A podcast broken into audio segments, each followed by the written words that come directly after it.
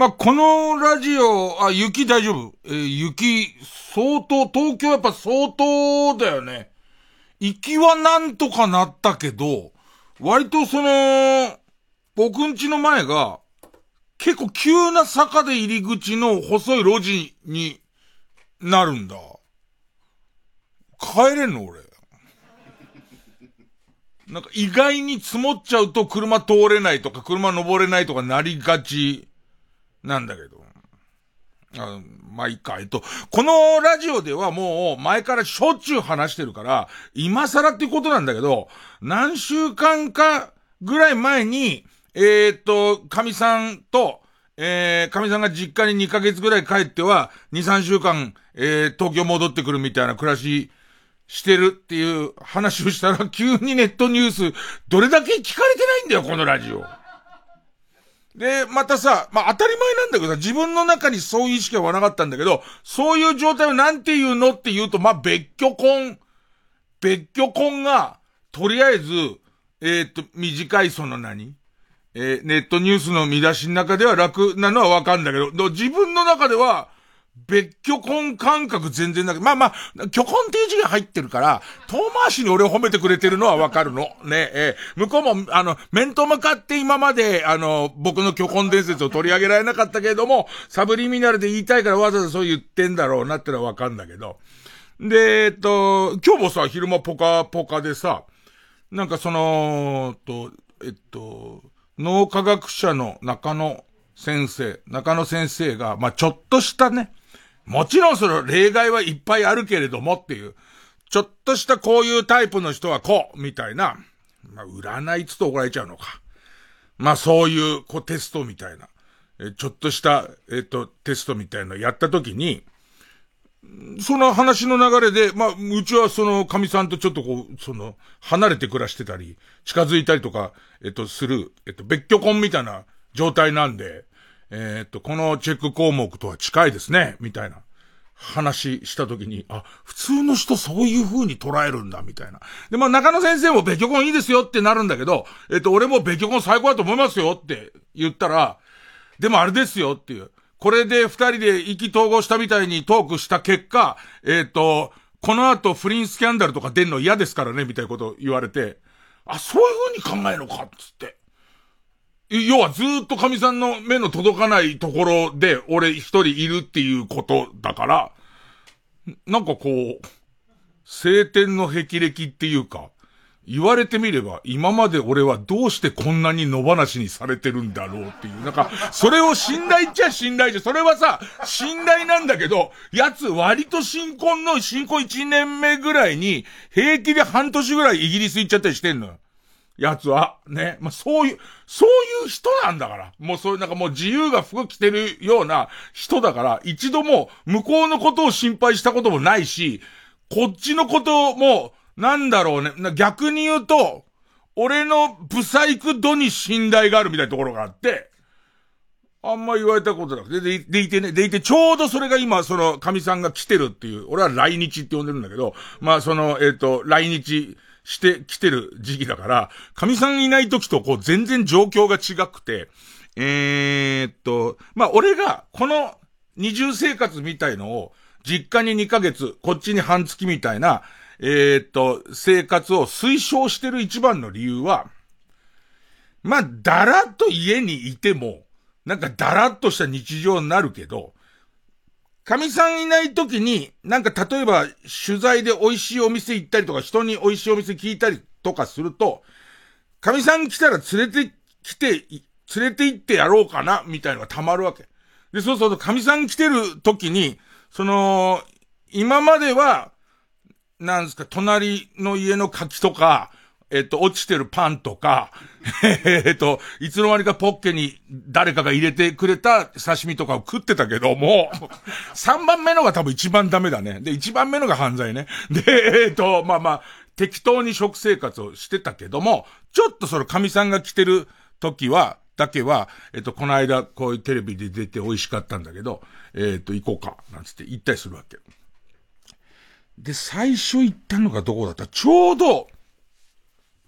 日曜か土曜か、いや、えー、っと、に、オンエアされた、えー、っと、クリームシチューの有田くんが司会の肉か魚かっていう番組で食べたトンカツがすげえ、もうトンカツの鬼って言われてる人。もうだ、とんかつ見ると、あーってなって、気がついたら両手がもう血だらけになってるっていう、多分そういうことでしょ、鬼なんだからね。えー、か、えっ、ー、と、お肉を柔らかくするのに、肉切りではなくて、金棒で、あの、金棒のトゲトゲで筋を切ったりして柔らかくするのかわかんないですけど、そのとんかつの鬼みたいしか作ったっていう分厚い3センチぐらいのとんかつが、まあうまくて、なんかいろいろ食べてきたけれども、とんかつとか、天ぷらって、結局絶対家じゃできないし、お店で買ってくるとんかつも、お家で食べようってしてる時には、ちょっと違うもんな、なってて、とんかつ専門店に行くと、なんかその、本物のとんかつ食べられる感じで、で、そのスタジオであんまり美味しかったんで、家とか、店とか聞いてたから、そのとんかつ行ったら、そのさ、鬼がさ、鬼で多分相当苦労してきたんだと思うんだよね。ですごいいろんなこと、この部位が正しいとか、びっくりしたのは競馬でもあるまいし、血統みたいな。三元トンってさ、一応こう三つの、その、なんか、何々種と何々種と何々種を交配させてできたやつが三元トン。三元トンに、多分この豚をかけた方がうまくなるっつって、四元トンを作ってんのよ。その肉が美味しいから。で、聞いたら、ちょっと俺も無知だったのは、三元トンっていうものも四元トンっていうものも、その一種類の豚の名前かと思ったら、まあ要するに四種類の美味しい豚を、えっ、ー、と、交配させてるやつが四元トンだから、四元トンでもまあまあほぼ違うらしいんだけど、そのおじさんはもう、その、とんかつ屋さんでしかも使わないその四元トンっていう、えっ、ー、と、もう肉から、で、肉から始めてんだけど、とにかくなんか、ちょっとつける用の、まず、えっ、と、お塩で食べてくださいのお塩みたいのも、えっ、と、すごいこう、決まった、ここの岩塩がいいんですよとか、あと、なんか、もう一個ついてなんとかば、トリュフバターみたいなやつも、トリュフバター、普通に売ってるトリュフバターもトリュフもバターも強すぎないよ。なんか配合か、その、肉を最大限に活かすためのえっ、と、トリュフバターで、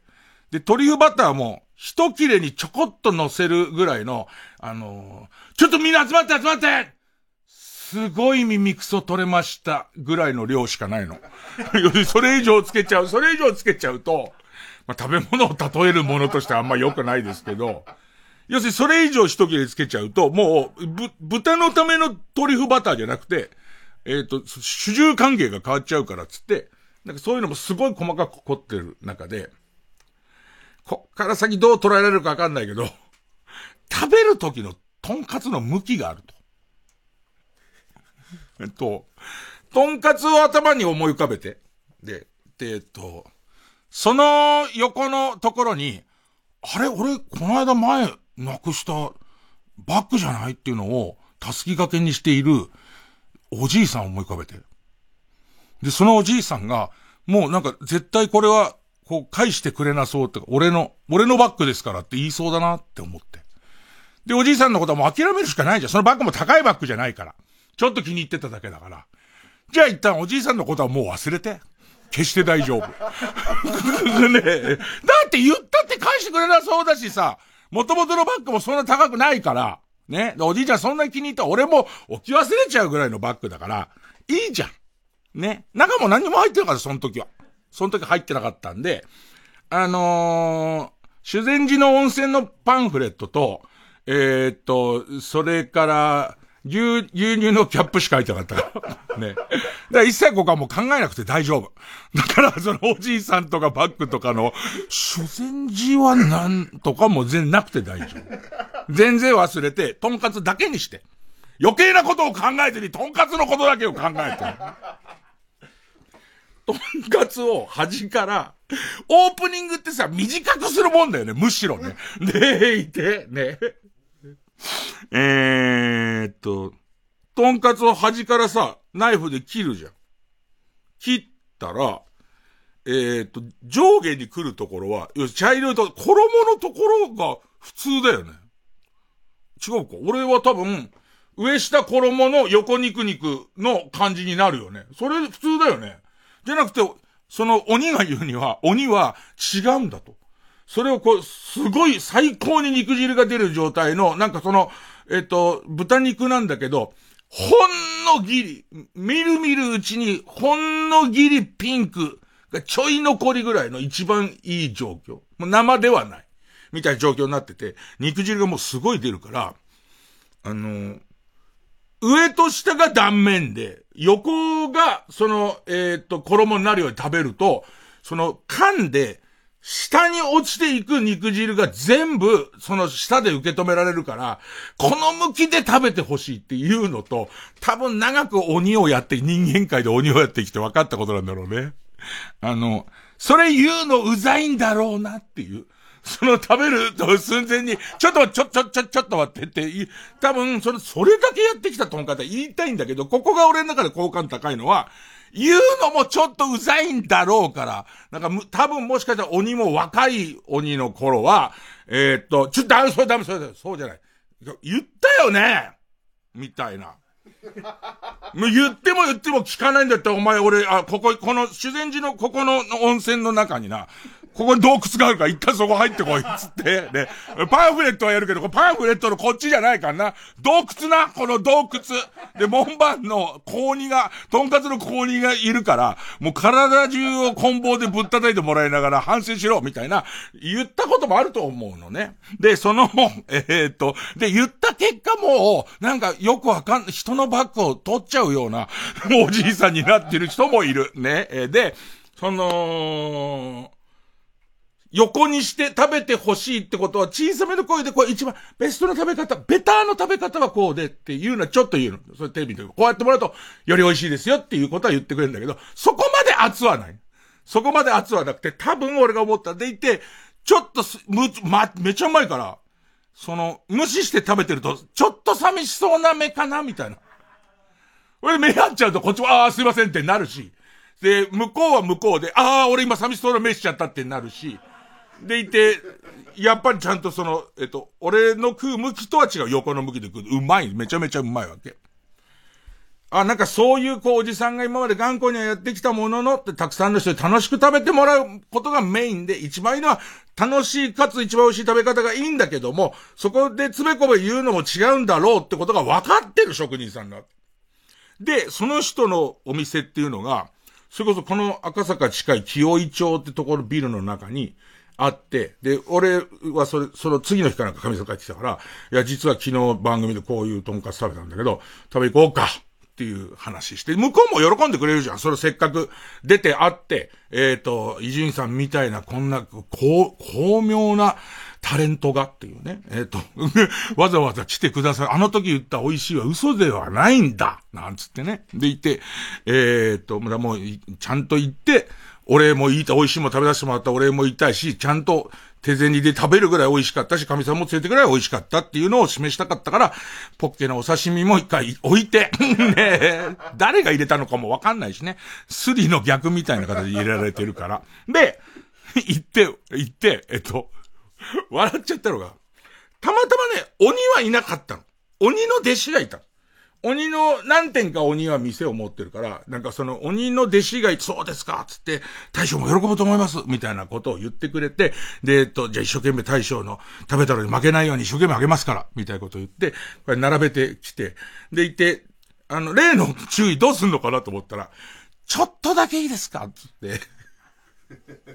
でもさ、今の言い方、手短に言っても結構難しいじゃん。この向きで食べるって説明するの難しいじゃんか。ね。俺のトンカツで説明するわけいかないから。そしたら弟子が、えっ、ー、と、胸ポケットから出してきたのが、ちょうどして、一切れ分のトンカツのサンプルで、この向きをこうで、行き着いたのがそれっぽい。それっぽい。結局なんかごちゃごちゃ長くやっていくうちにもさ、だってその、いい火加減のやつが進んじゃうから、これを押し付けがましくなく、えっと、すぐに説明して、あとは自由にトンカツやってもらうために、あの一問考え出したやつが、一切れ分のトンカツの、あんなの売ってるね、一切れ分のトンカツの、いわゆるあの、ローの食品サンプラーじゃ。あれ出してきて、この向きで食べていただけると美味しいです。あ、どうぞ、ごゆっくり、みたいな。多分言いたいことはいっぱいあるけど、やっぱりそこは分かってんなと思って、言いたい、すごいうるさいお店とかあるじゃん。それ先食べちゃ絶対ダメだよ、みたいなやつとか、ね、あの、言う人いるじゃんか。何を、これから俺の飯食おうと思ってんのに、そんな、いもしねじじいのバッグ盗んだ話とか、言、言ってんじゃねえよ生放送なのによみたいな人もいる、いるじゃんね。いるから、あ、なんか、あ、ちゃんと考え、修行もした、工夫もした、考えた結果、その、ポケットサイズのトンカツって、もうそれがもうちょっとおかしくて、ただね、やっぱりうまい、うまかった。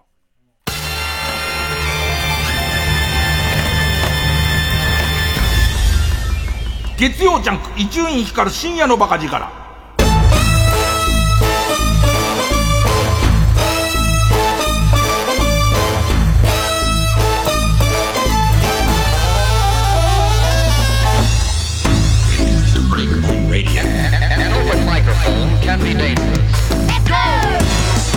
他にも、まあそういう番組であった鍋屋さん行ったりとか、ちょっとまああと、あの、恒例の、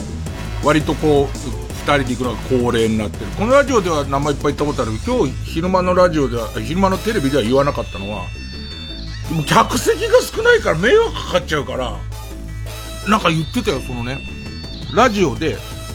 それこそ、伊集院光とラジオとで紹介して、何度か言ってるから、ラジオ長く聞いてるよっていう人は、まあ名前わかりますよ、場所わかりますよぐらいのお店なんですよ。で、そこの和風の出汁カレーが俺はすごい好きで、行くのに時々行くのなんかおじさんのそこの大将のテンションもすげえ良くて行くんだけどそのおじさんが言うにはテレビも何度か出たことがあるでラジオは伊集院さんのところ紹介してもらったてあなんか分かるなっていう特性を言ったのはテレビは出た途端にわーって来てすげえ並んで大体常連の人があの今あれなんか急に座れねえみたいになって来なくなっちゃった頃には、テレビで来た人が来ないっていうパターンが、そのおじさんの経験上は今まで一番多かった。ラジオは、あれから何年経った？それこそ。番組が5年あって終わっても何年か経っててだけど、未だにちょっとずつ近く寄ったから来てきましたっていう人が絶えずに来るっていう、あ、でもちょっとラジオの特性ってそういうところあって、ラジオのイベントってぶどまりって言うんだけど、これテレビのイベントってぶどまり、えっと、1000枚配って、よく来て600人か500人だけど、ラジオほぼ、ほぼ来てもらえるみたいな。のと一緒で、あ、そういうことがあんだっつって、その、えー、っと、カレー屋さん行ってカレー食べたりした中で、かみさんが、またかみさんなんかさ、こう、あのー来日公演、来日公演だからさ、大勢の人ちょっと一日会えないみたいなことを言われるからさ、なんか、俺のことを相手にする間もなくいろんなとこ行ってるわけ。でいて、あのー、知り合いのすごい仲良くしてもらってる歯医者さんが、歯医者さんのご夫婦が、えっ、と、よく行く銀座のランチがあるのよっていうのを教えてもらって、でも聞いたらランチだよ。昼飯だよ。6000円だと。ランチの6000円ちょっとしびれるよね。だってさ、あのー、拾ったパンなら何枚食える？落ちてる限り食えるよ。ただだから、拾ったパンだったら何枚でも食べられるよね。盗んだ柿だって、え 手錠がはまるまでは食べられるからね。いや、ちょっと俺の今までの生き方の中では、ランチとか、ランチというのは昼亭ってことだよね。昼亭ってさ、普通に食べるより全然安いのが昼亭じゃんか。だからそ、そでまあ、逆に言うとその昼亭の法則に合ってんのは、その、夜はもっとめちゃめちゃ高い。で、ランチ6000円っていう、しかも、生体号が食べた、なんかその、えっと、宮廷なんとか料理みたいなやつのランチが食べられますよ、みたいなところで。でも、かみさんも、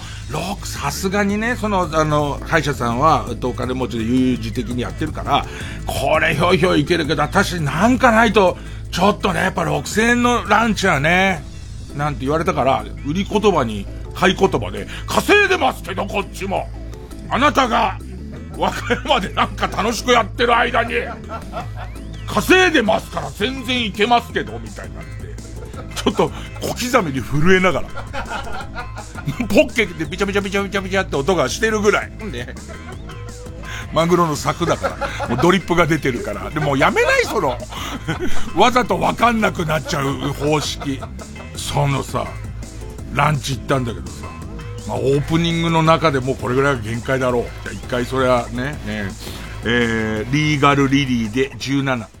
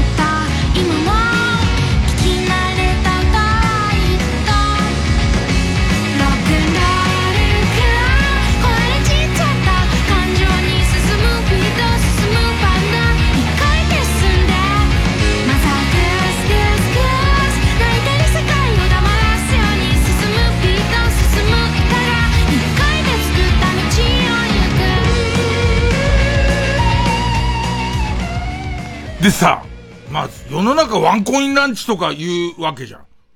ね？ワンコインランチだってうまいのいっぱいあるじゃんか。ね？俺、神さんいない時ワンコインランチまあまあ食うからね。で、まあワンコインランチで二つボケ思いついてるんですけど、あの、人が頼んだランチを、えっ、と、拳の間間にワンコイン握って、ね、間に握って、襲いかかって奪うワンコインランチと、あと、スープの中に、えティーカッププードルが楽しそうに泳いでる、ワンコインっていうのも考えたんだけど、多分オープニングだからいらないよね、これはね。で、えっと、まあ、そのゴ、ゴージャスランチ。ね。だから、えー、だ神さんが知り合いのそこそこリリッチマンに教わったやつを、あの、大丈夫ですよ。食べましょう。つって言ったんだけど、まあ、これがすごいびっくりしたことがあるの。そこはその、宮廷料理と、あとなんかその宮廷、中国のなんか古代のいろんなお茶とか、それからお茶を使ったノンアルコールの、その、えっ、ー、と、カクテル的な、まあ、カクテルちょっと違う、お茶をいろいろ組み合わせて、この料理にはこれみたいなお茶もできるっていうのが有名らしくて、夜のそのディナータイムにはこういうのも出してくるらしいんだけど、メニューみたいなのもらって、えっと、このランチが、予約してるランチが5000円ですけどっていう、このランチにぴったりなような、な、ノンアル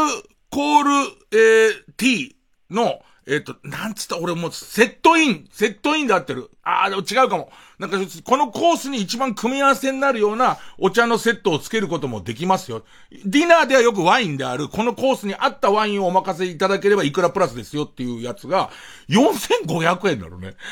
すごくない？合体したらもう、ランチだよ。昼飯だよ。で、えっと、まあまあ、それは、もう、まあ、僕ぐらいのスーパーリッチだったら当たり前ですけどねっていう、当たり前ですっていう感じの表情で、あの、頼んだんだけど、したらそれがまあ、ものの見事なさ、十何品出てくんだけど、十何品出てくるってことは、まあ一個一個の量が、例の、皆さんご賞はいただきたいんですけど、えー、病気の小鳥が食うぐらいの 量。で十何品ちっちゃい皿に乗ってんの。小さい皿にさ、二切れずつが出てくるからさ、俺なんか最初に、あ、これが神さんの分なのかなと思ったら、二人前なんだよね。それ、一切れずつ、みたいな、やつで。えー、どれぐらい伝いのかな、大きさ。なんかその、えー、っと、鶏肉のローストになんとかソースかけたっていうやつが、えー、っと、ちょっと体に、あの、気をつけて控えてるんですよねっていうぐらいのバターの薄さ。あの、全部にいかない、あの、トースト1枚の全部に塗るのは少し難しい、2ミリぐらいの厚さの、あの、バターの断面図ぐらいのやつが、その鶏肉のやつだったりして、そのぐらいの大きさのが十何品あんだけど、食うとうまいのよ。食うとすげえうまいんだけど、神さんとかああいう好きな、一個一個さ、なんかこう、出て、なんか偉い、あの、あの、うんと、持ってきてくれる人がいてさ、持ってきてくれる人が、これは何々をこうしてこうしたものなんですよっていう、えっ、ー、と、中でも、えっ、ー、と、生体号はこれを愛していたという話が残っていますみたいな、うんちくを一個一個言うわけ。で、俺は、なんか、あのー、それよりも量の少なさにびっくりしてるから、神沢もそれ聞くの楽しくずっと聞いてんだよね。で、途中で俺もいいとこ見せたいと思ったから、生体語がどれだけ残忍だったかっつって、自分に歯向かったやつをボットン便所の中に落として、お前は一生うんこ食ってるとかやってたんだよ、なんつって、シッなんて言われて。そういうとこじゃないでしょって言われたけど、うん、そういうとこじゃないなと思ってね。あの、気に、気に入らないのか気に入ったのかわかんないけど、そういうこう自分の周りにいるとこう、お前は一生足置きで暮らせみたいなやつだったエピソードが、まあ不評なんだよ。同じじゃんか、生体号の言ってたエピソードで言えば、このお茶をなんか美のお茶だって言って喜んでたとか言ってるけど、こっちも、ボットン便所の中に入れられたやつ買いそうだな、みたいな話、大ブレイクだと思ってんだけど、全然違うっつって怒られて。でさ、それで食い終わってさ、当然俺はお腹いっぱいになんないんだけど、だこれも全然違うのは、えっ、ー、と、食べるの少ない人のって言い方が正しいの。女子のって言っちゃうとちょっとそれは差別的なの。食べるの少ない人の、えっ、ー、と、感覚って俺には全然わからないから、えっ、ー、となん、なんつったらいいのかな。なんかさ、メインディッシュにフカヒレのお粥が出ますって書いてあるわけ。で、フカヒレのお粥が出ますって言われて、でいて、俺の中に想像してた丼の、まあ、器の、三分の一ぐらいのコーヒーカップのデカめのやつぐらいの器なのよ。器が出てきて。これかと思ったら、その三分の一の深さのとこまで上げ底してあんの。なんつうの？陶器の器なんだけど、陶器部分が異様に多いっていう、めちゃめちゃ重くて、本当に二口ぐらいしかないんだよね。でも神さんは喜ぶの、それが。要するに、いろんな種類をまんべんなく食べられて、なんか俺で言うと最後に粥が出んだったらすごい勢いで食って動けないぐらいがいいんだけど、神さんからしたらこれがもうベストだと。いろんなもんが食べられて、でいてそのお腹いっぱいで倒れることもなく、ね、うわ、動けないみたいになることもなく、みたいなベストだっつって。で、帰るんだけど、俺はまだ全然お腹減ってるから、えー、っとしたら、神さんが、デパートで、今日夜、あの、すき焼き作ってあげるからってなって、デパートですき焼きのお肉買ってくるって言うから、じゃあ俺ちょっとラーメン屋行ってくるっつって。で、えっと、最近できた行きつけのラーメン屋があるんだけど、そこで俺は行って、神さんはデパート行って、で、それ車は、えっ、ー、と、駐車場であって、ここの車駐車場集合ね、みたいなこと言われて。でさ、俺がラーメンパーッと食ってさ、戻ってきた頃にさ、神さんが戻ってくんだけどさ、神さんがさ、見ず知らずのばあさんを連れてんのよ。一度も見た、まあ、シャレっ気の、もう、よぼよぼのおばあさんなんだけど、なんか小綺麗な、なんか銀座で普通に買い物するようなおばあさんなのかなっていう感じのおばあさんが来て、で、えっと、助手、俺は後ろの席座ってたんだけど、それ後ろの席の横にそのおばあさんを乗っけて、えっと、な、何を買い忘れちゃったら、ちょっと買ってくるっつっていなくなっちゃって、俺なぜかそのばあさんと二人っきりでいるんだけど、なんか、どうやら、そのばあさん、97歳だと。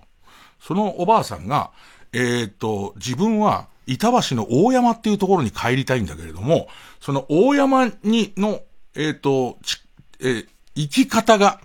電車の行き方がわからないと。でいて、その、えー、一応駅で聞いたんだけど、まあ、そこで出会ったらしいんだけど、駅で聞いてこっち行ってくれって言われたけど、到底わかんないと。それで、したらうちの神さんが話しかけてきて、で、どうしたんですかって言って、えっ、ー、と、実は大山行きたいんだけどって言って、そしたら、えっ、ー、と、大山だったらついでがあるからっつって、乗ってくがいいって言われて、ここに連れて来られて、今、えー、得体の知れない体のでかいやつに少し動揺してるところだと。結局、神さんがさ、その大山、まあ、なんか本人は、その手前にある池袋のドンキに行きたかったらしいんだけど、だからついでってことらしいんだけど、そのばあさんを知らないばあさん、まあ、俺が知らないプラス、奴も知らないからね。でもなんかその、あの人の考え方は、なんとなく自分が、こ、好奇心やおせっかいで声をかけてみて、縁があったら、それはもうしょうがないっていう考え方で。前もなんかそんなことあって、あの、あんたとだってそうなんだからって言われちゃってるから。だから、その、大山までさ、そのばあさんとさ、神さんは運転してるからさ、後ろで横横でさ、そのば、ばあさん私は時代、生まれてくる時代が早すぎた、みたいな 話をずっとされて、その、あの、ばあさんの、えっ、ー、と、今までの、あの、ずっと暮らしてきた年表みたいのを、を話されるっていう。何あいつ？いや、ばあさんじゃないよ。うちの、ね、もう意味がもう全然わからない。あの、銀座から大山、結構な距離よ。結構な距離で、神さんが言うで多分何回か乗り換えがあって、おそらく駅の人がその調子だと、絶対どっかでまた漂流するってことになったらしく、連れて行くって話なんだけど、なんかずっと30分ぐらいかな、もうちょっとぐらいかな、97歳の知ら、だんだん知ることになるけれども、ね、その、あの、おばあさんとずっと話をしてて、で、中で、あの、途中で詐欺だと思わなかった？みたいな、何かこう、得体の知れないさ、親切めかして、だ、年寄り騙すような人だと思わなかったみたいな話から展開して、ババア格言出したよ、なんか。スマホとかそれわかんないと。わかんないけど、どんどんスマホとかがあるからっていう理由で人がどんどんいなくなってると、駅とかから。でいて、その駅の人人とかはしょうがないけど、親切じゃないと。それに引き換え、その騙す人の親切さ。騙す人はめちゃめちゃ親切だから、そりゃね、騙されるわっていう話をすごいしてて、だから逆に言うと、やっぱりうちの神さんみたいな人でも、親切な人は騙してくるっていう、その、えっ、ー、と、ちゃんとした、ちゃんとしたかどうかわからない。公共の人は、全然親切じゃないから、謎の親切だなって感じた時に、初めて、ちょっとこれやばいかもって思う、お、97歳は思うとか、そういう話をね、聞かされましたよ。ね。あと、今ご飯食べててっていう流れから、えっ、ー、と、生体号の話になったんですけど、えっ、と、生体号が、その、気に入らないやつを便所にぶち込んでた話は、97のおばあさんも、しかめっ面をしていましたね。だからこれは話すところはないです。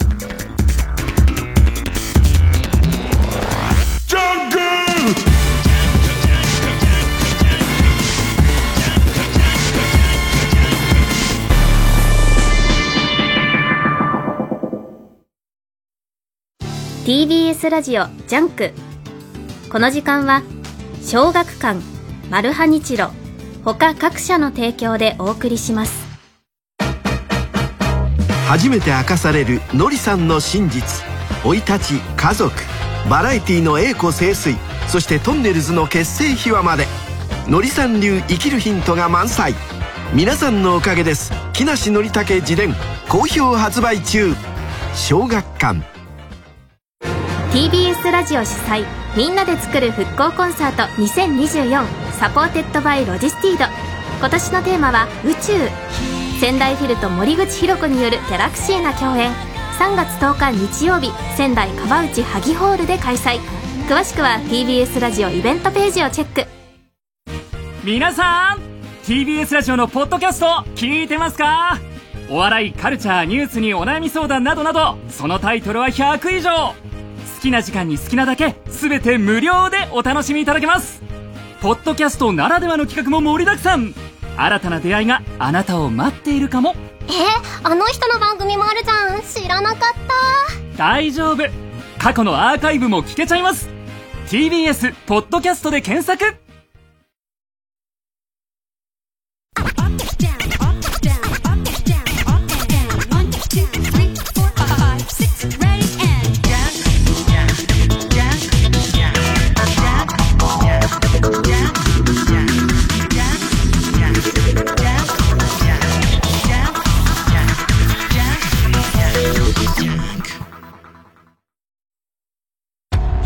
中華街に漂うラブの気配。まさか。マルハニチーロの前に愛の光景が広がる。次回「パイレーツマルハニチーロ」絡みに絡み合う。両面焼き麺と五目あんかけ。はあ熱々だ。マルハニチロ。今ラジオをお聞きの皆さん桂宮治からお知らせです。日曜朝5時半からは桂宮治これが宮治でございますさあこの番組またまたイベントを開催いたします。その名も「ようこそ宮治でございます。その32月13日火曜夜7時開演。会場は東高円寺にあるセシオン杉並。そしてゲストはコサキンでワオでおなじみ関根勤さんです。他では言えない僕の愚痴いろいろ聞いてもらいます。詳しくは TBS ラジオのホームページイベント情報まで。最後に落語もやりますよ。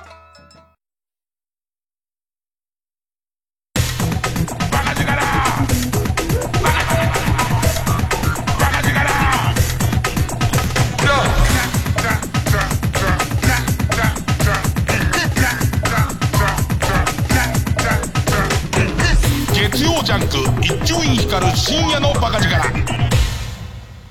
先週、こう、ちょっと触れた、その、風来の試練、多分6かな今、スイッチで出たやつ。えー、の、その、ゲームの、まあ、基本的には僕はこう、初代と二代目ぐらいのやつが好きすぎて、その後こう、新しくなって、いろいろこうやった方が親切なんじゃないか、こうやった方が面白いんじゃないか、みたいなことをいっぱい工夫して、えくださったものの、まあ、どっかでやっぱ最初のが良かったなとか。まあ、2番目のが頂点で、その後いろんなモードをつけてくれたのは、まあ基本打足だなって、本当に、あのえー、こういうのを老害と言うなら老害でいいんですけど、えー、と、思っている節があって、シンプルなことが面白い。えー、と、ロー、ローグライクって言うんですけど、えー、地下のダンジョンがどんどんこう一回やるごとに、えー、ランダムで変わるから地図を書くとか覚えるとかそういうことはできないんです。でいてどっかで死んだらそれまででそのダンジョンにはもう二度と行けないし、違うダンジョンが生成されるし、みたいな。で、さらにはこう進んでいくと、いろんな巻物で敵を倒したりとか、いろんなことができるんですけど、その巻物の名前がわからない状態で、えっ、と、挑まなきゃいけなかったり、えっ、と、薬草とか、いろんな、その草もあるんですけど、草の名前もわからない。でいて、えっ、と、それが死ぬと同時に貯めてたレベルも0に戻り、1に戻り、えっ、と、その、えっ、と、名前の緑の草って言われたものが、前の回は、え、薬草だったんだけど、今回は、えっ、と、えっ、と、急に、え、コントロールが不可能になる、え、混乱草っていう薬薬の薬草に変わったりとかする。ね。っていう、まあまあ基本のゲームで、これさえあればいいから、これが親切になるっていうこと自体は、もう望んでないの、一切。こっち側からすると。これを延々とやりたいっていうだけなんだけど、いくつかこう新しいものがこう増えるわけですよ。なんかその割と運試しに近いような、えっ、ー、と、えー、システムとか、あとは、えっ、ー、と、死んでもレベル10だけは残りますみたいなやつが出てくんですけど、その手のやつは俺はもうそういう、そういうんじゃないですってなっちゃってる中で、今回、ネットが発達してきたおかげで、先週も言ったそのネットで救済を頼むって。めちゃ、あとちょっとでボスに会えそうなのにもかかわらず、自分のうっかりミス。まあ、大体死ぬときはうっかり死です。あとは、えー、っと、えー、っと、本当はピンチを脱出できるような薬草や巻物があったのに、後で使いたいと思って逃すみたいなこととか、あとはもう謎の、ここにいれば大丈夫だっていうところに避難して、しに行ってて、そこ行く途中になんかこう丸太が飛んでくる罠が仕掛けられてて、その丸太が飛んでくる罠に当たって、敵がいっぱいいるとこのど真ん中まで連れられた上に、えっ、ー、と、その横にたまたまいる敵が、なんか俺に催眠術をかけてくるっていうのを1秒で、今まで、今までほぼ、もう完璧だったはずなのに、この悪魔の神のいたずらみたいなことが起こるのが面白かったんだけど、まあまあそれが、いろいろシステムできて、すごいこう、その、えっと、いろ、いろんなことやってるうちに、どうしても、ここ、これで終わりはきつい時に3回だけ、救助を頼める。えー、ネットの伝言版みたいのがあって専用の。そこに、えっと、今ここで、俺は死んでいるっていうのを出すと、俺そのファミ通の連載とかで、それからこの番組とかでどんどん自分がいつもつける名前を公開してるせいもあって、だから、知ってて助けてくれてるのか、そうじゃないのかはわかんないんだけど、何回か助けてもらってる。あの、先週帰ってきたら、わ、助けてくれてるみたいな、あの、ことになって、まあ、でも3回までなんだけどね。結局それ3回目やられちゃえば終わりなんだけど、まあ、そのシステムが、ちょっと面白いなと思うのが、助けてくれる人は、まずね、あんまりレベルが上がっちゃったりと、そんな深いところまで助けに行くの無理、面倒くせえよってことは起こるわけです。もう、こっち側からすると、もうすぐクリアまでの深くまで行ってるから、諦めきれないから、やり直してなくて助けてほしいんだけど、それと同時に、そんな奥まで行くには、奥まで助けに行く時間がかかるから、そんなのは構ってられねえなってことになるから、初心者のうちはまあまあ浅いとこで死んでるんで、助けてもらえるのに、先まで行けるようになっちゃうと、助けてもらえなくなってくるのよ、どんどん。で、そうすると、これ今回からなのかな？もう自分で助けるっていうルールができて、同じ洞窟を追いかけてって、俺が28回で死んでたら28回まで行って俺を助けるっていうシステムができたんです。で、これのすごいところは、ちょっと図がないと説明しづらいんで、ちょっと頑張ってついてきてほしいのね。だから、これに関しては、えー、っと、俺のなくしたカバンをたすき掛けにしてるじじいとか出してる暇はないから。ね。ずーっと執念深く何かに、何かに聞いてくるんじゃないかと思ってるかもしれないけど、その場その場で言ってるだけだから、もう一切このおじいさん関係ないんで、おじいさんのことなんか絶対考えないで。ね。右肩から左の腰に向けてのたすき掛け、たすき掛けですけどね。え、で、えー、っと、まあ、そうやって奥で俺が死んじゃった。誰ももう助けてくれないから自分で助けようって時に、同じにやったんじゃ。だってすごい偶然運が良くて28回まで行ったのにもかかわらず、そこまでたどり着けないで、救助隊も死んじゃうわけですよ。で、その時のために、えー、救助ポイントつったかなをいっぱい貯めてると、1000ポイント使うと、最初からレベル20で助けに行きますよ、とか。さらに1500ポイント使うと、えー、っと、絶対武器は空振りしない。で、さらに1500ポイント使うと、えー、1回に2度攻撃ができるみたいな、ボーナスポイントで、その救助隊を強化、自分救助をする、えー、試練を強化することができる。で、これの美しいのは、この強化ポイントを得るためには、誰かを助け続けるっていう。これがなんかすごいよくできてて、俺が自分で勝手に奥まで行って人の助けを求められないようなところに行っちゃった場合は、少しでも強化をして中に行って自分を助けるのを俺はやらなきゃいけないんだけど、えっ、ー、と、もっと浅いところにいる奴らを助けると1回につき800ポイントとかもらえるわけ。で、そう、なんかさ、今までさ、古今東西、ゲームがネットに繋がってからというもの、なんかよくわからない、すごいインフレで上に行っちゃってる人と、えっ、ー、と、トロいな、初心者扱っ、あの、かまってらんねえよみたいな関係性、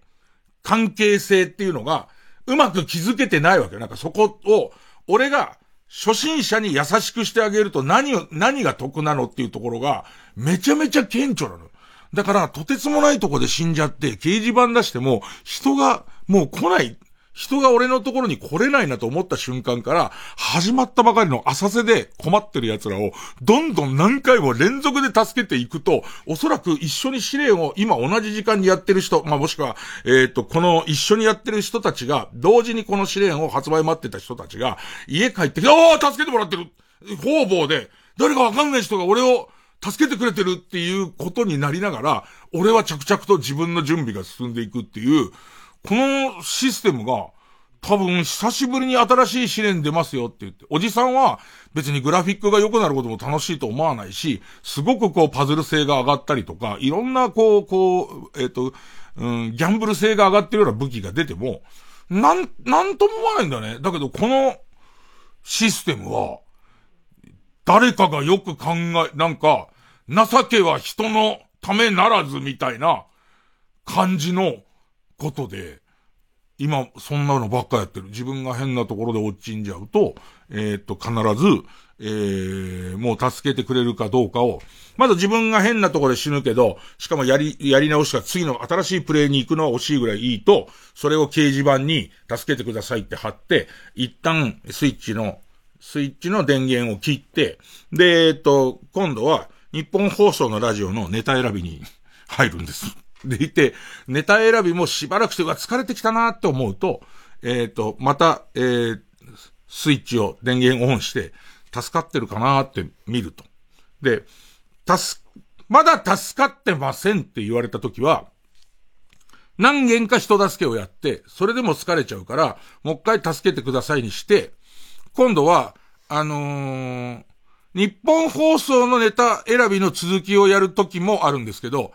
えー、この番組のネタ選びもやんなきゃならないです。この番組のネタ選びは、日本放送のネタ選びと少し話さないと。選ぶ基準がおかしくなるんですよ。生体号がどんなにひどかったかっていうね、話はここではしますけど、日本放送は僕しないわけですから。で、そうすると今度もう一個気分転換が欲しくて、えー、アナザーコードって全く別の記憶を失っているえー、っと、少女と記憶を失っている幽霊が、お互いの記憶を、こう、すごくこう解き明かしていくっていうゲームがあって、それをしばらくやり、また、その試練の状況を見て、で、えー、っと、やっと脳の切り替えができたところで、この番組の、えー、皆さん言ってきますよ。ひどい。ひどいネタを、徹底的に選びみたいな、今、完璧なローテーションで、あとは寝ないと死んじゃうぞっていう ね、今そういう状況になっています。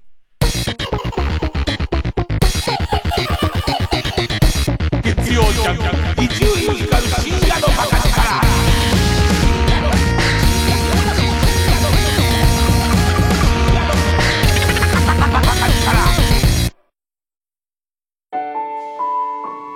ここで、A 子の惑星をお聞きください。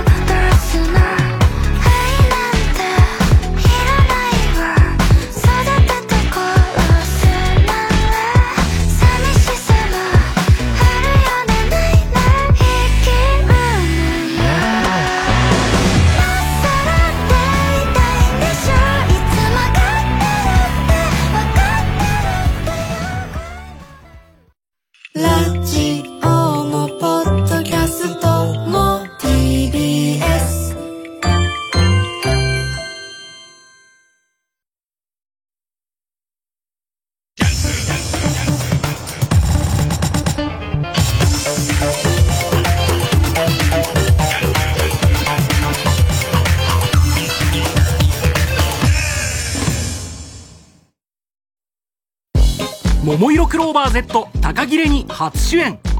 映画「サマーフィルム」に乗っての脚本を務めた三浦直之による最新作はそれぞれの家出が重なって生まれるファンタスティック瞑想ストーリー。パルコプロデュース2024最高の家出。作演出三浦直之。出演高木玲に。祈きららほか TBS ラジオ公演で2月4日から24日まで。新宿紀ノ国屋ホールで上演。チケット好評販売中。詳しくは03-3477-5858パルコステージまで。TBS ラジオ公演林部聡30歳の旅立ち叙情歌を道連れに。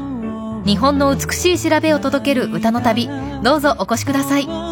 茨城県つくば市公演は3月23日ノバホール大ホールにて開催。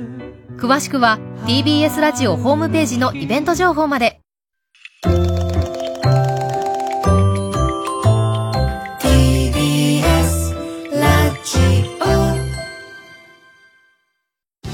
TBS ラジオジャンク。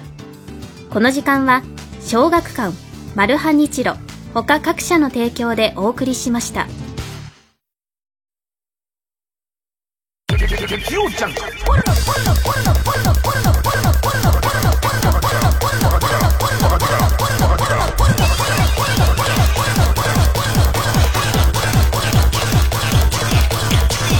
集院光る深夜のバカ力。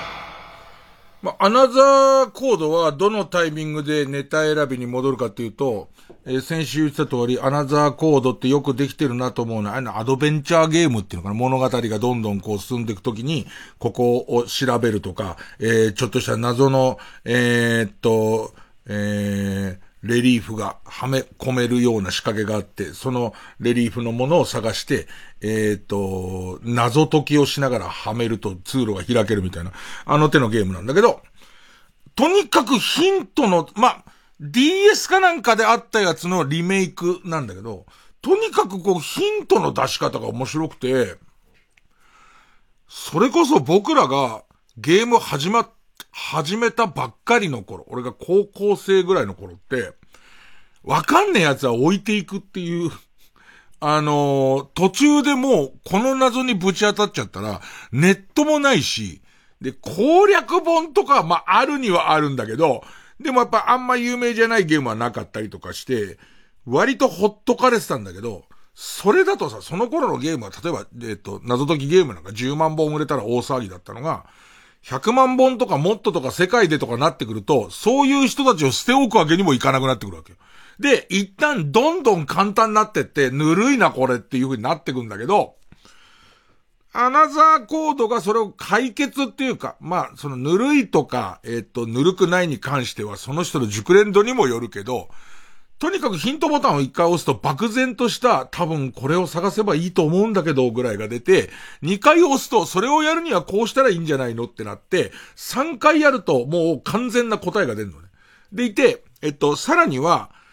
この後どっちに向かっていいけばいいかどうかの矢印とかが表示できるとかモードがあって、自分の中ですげえ難易度を調整できるんだ。で、だんだんこう進んでっちゃうと、そのよく出てくるのはこのレリーフ集めみたいな、まあ、何のためにそんな仕掛けを作ってんのかはわかんない。それ、その、えっと、この島にある謎の豪邸みたいところで今回はこのゲームはやるんだけど、まあよくバイオハザードとかも、警察のこう底とかに、り、なんかこう、いろんなメダルをはめ込むとどうにかなりそうな謎のからくりがあって、それをこうみんなで探しに行くみたいな。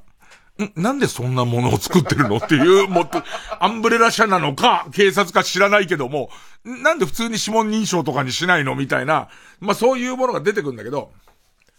だんだんこうヒントに頼り癖がついてきて、おそらくちゃんと試行錯誤すれば、このレリーフは全部解けるんだけど、答え見ちゃえばいいやになってくるの。で、それに気づくと、えーネタ選びに戻るっていう、その感じ。でもまあまあなんか、うん、すごいハードなのが好きな人はわかんないけど、その、自分で、その、の、ちゃんとヒントの自制ができれば面白いのと、なんつったらいいのかな。そこがすごいよくてる、よくできてるゲームって今っぽいっていうか、ライトユーザーも楽しいし、ヘビーユーザーも楽しいってすごい難しいんだけど、前にあの、プレス4か5のトゥームレイダーやった時に、もうとてもじゃないけど、俺が操作してるトゥームレイダーが今、金太郎の感じでやってますけど、ね、えー、トゥームレイダーが全然、こう、俺ではここ飛び越えられないようになったってなった時に、もう、コントローラー置いて、無理だよ、俺ではってなった時に、勝手に、あいつが、アンジェリーナ・ジョリーが、アンジェリー、金太郎が、金太郎が急に、勝手、俺操作してないのに、あのツタに飛びついたら、何か起こるかしらとか言うんだよ、急に。で、それの、こう、上手な寝かせ方。俺は、その、金太郎に教わってるけど、なんかクイズの答えを見たわけじゃないみたいのが、よく調整できてて、すごいいいんだよね。北王子金屋の格好だったらここなんとかなるかしらみたいな。北朝鮮の子供の通り方だったら、もしかしたら、えー、あの警備員たちもうまく煙に負けるかもみたいな、やつを、なんかこう悩んでるとどんどん、こう助言してくれるようになる。いきなりは教えてくれないみたいのも、ちょっと面白くて、簡単すぎもせず、難すぎもせず、たくさん売りたいっていうところで、なんかできてきた工夫なんだろうなと思ってる。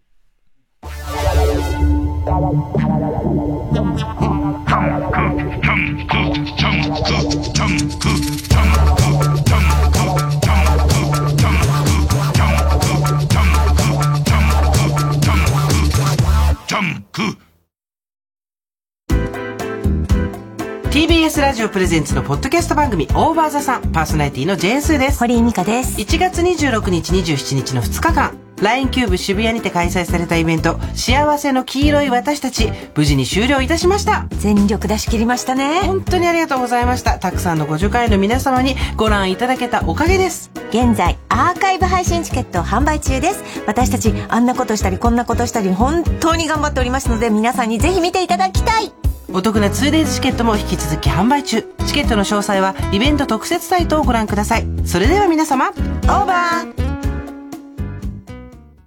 命を懸けたラブストーリーが名曲とともに華やかに舞台で蘇る。TBS ラジオ公演ミュージカルボディーガード。日常を忘れさせ明日への活力になるようなエネルギッシュな本作。ストーカーに狙われる人気歌手レイチェル役を新妻聖子とメイ・ジェイのダブルキャストでレイチェルを守るボディーガードフランク役を大谷亮平が演じます。2月18日から3月3日まで渋谷東急シアターオーブにて上演。詳しくは公式サイトをご覧ください。熱狂と興奮と愛に包まれたミュージカル「ボディーガード」ぜひ劇場でご覧ください「ラビット!」や「王様のブランチ」などテレビで紹介されたスイーツや全国の絶品グルメが大集合。TBS ラジオ公演「オール TBS おめざ感謝祭」2月17日から26日まで栃木県の FKD 宇都宮店で開催。詳しくは TBS ラジオホームページのイベント情報をご覧ください。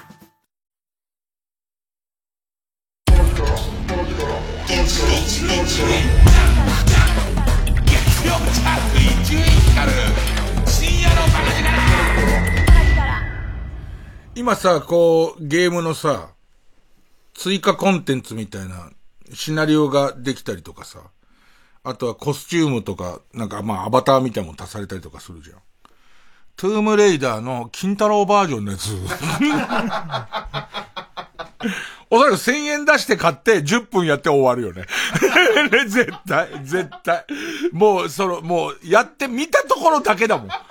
見た時に、チュームレイダーズそれでもう多分俺の中では、はい、もうとりあえず、あの、1000円使いましたっていうことになりますからね。えー、でもなんか何でもそうだよね。その、すごいこう、永遠のテーマだけど、ラジオとかも、初めて聞いた人もそれなりに面白くて、長く聞いてる人もそれなりに面白いみたいなものを、同、同居させたいって思うものの、ね、なかなかこう、初めての人からすると、その説明はちょっとかったるいな、みたいなことになったりはまあするわけで、まあ永遠のテーマだったりはしますわね。ええあとそうですね、時報なってからちゃんとあの曲かけようと思うんで、どうでもいいこと一つ言いたいんですけど、大谷選手がまあキャンプに入りまして、で、まあすごいそう、みんなすごい大喜びじゃないですか。僕もそうなんですけど、なんかその、大谷選手が秘密兵器をつけて、その、その練習をさらに効率的にするっつって、最新の機材をつけますみたいな。その名前がデジタルブラジャーっていう 大谷選手がデジタルブラジャーを引っ提げてキャンプ地入りしましたって言って、それすごく面白くて、ただ単に、なんつうのかな、えっと、まあ、ブラジャー、まあ、スポーツブラみたいな形をしてる中に GPS とかいろんなセンサーが入ってて、運動量とかを調べて、要するにこの、あのー、と、これ以上やっちゃうとオーバーワークになっちゃいますよ、みたいのを割とこうできますと。でいて、サッカーとかもっと早く入れてんだよね。サッカーはこの運動量がどうだったかみたいなことが分かるといいから、あ、こう、じゃあそうするとこれ以上やると怪我しちゃうから、みたいなことで使うのが、そのデジタルブラジャーらしいんですけど、なんすかね、あの、ブラジャーっていう響きが好きすぎてなんですかね。好きすぎてデジタルブラジャーっていう名前どうかなっていう。学生お笑いの強い人のコンビの名前こんなのいそうじゃんデジタル、デジタルブラジャーの二人みたいなね、今年は優勝候補ですよ、みたいな。はい、ちゃんと時報が鳴りました。えー、曲いきます。えー、佐藤もかで予定。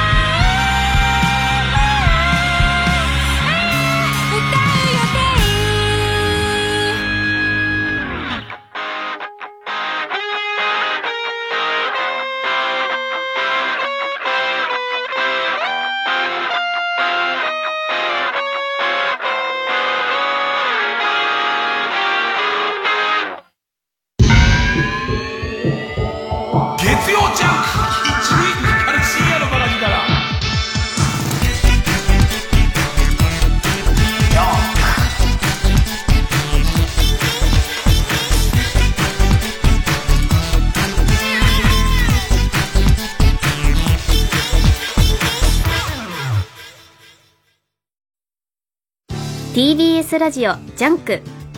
この時間は小学館マルハニチロ他各社の提供でお送りします。最近家を買ったり借りたりしたあなたはどうか読まないで!ドラマも話題の漫画「正直不動産」コミックス発売中。家を買う前借りる前に知っておきたい不動産取引の真実がここに。小学館やっぱりうちのお風呂最高だね。そうだな。一緒に100まで数えたら出ようか。うん。98、99、100よし。ちょっと待って。TBS のポッドキャストは100以上の番組があるんだよ。負けてられないねパパ。101、102、103、まだまだ新しい番組が増えています。TBS ポッドキャストで検索してください。